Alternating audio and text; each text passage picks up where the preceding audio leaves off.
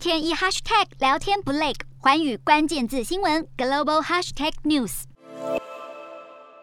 乌俄风云诡谲，加上前一周公布的美国一月份非农就业人口意外大增，通膨压力加剧。美股开盘后一路震荡，标普、纳指与费半指数尾盘翻黑，道琼收盘近乎持平。美股四大指数多数下跌，道琼指数上涨一点三九点，收三万五千零九十一点一三点；纳斯达克下挫八十二点三四点，收一万四千零一十五点六七点；标普五百下跌十六点六六点，收四千四百八十三点八七点；费半指数下挫。零点七四点，收三千四百五十二点三三点。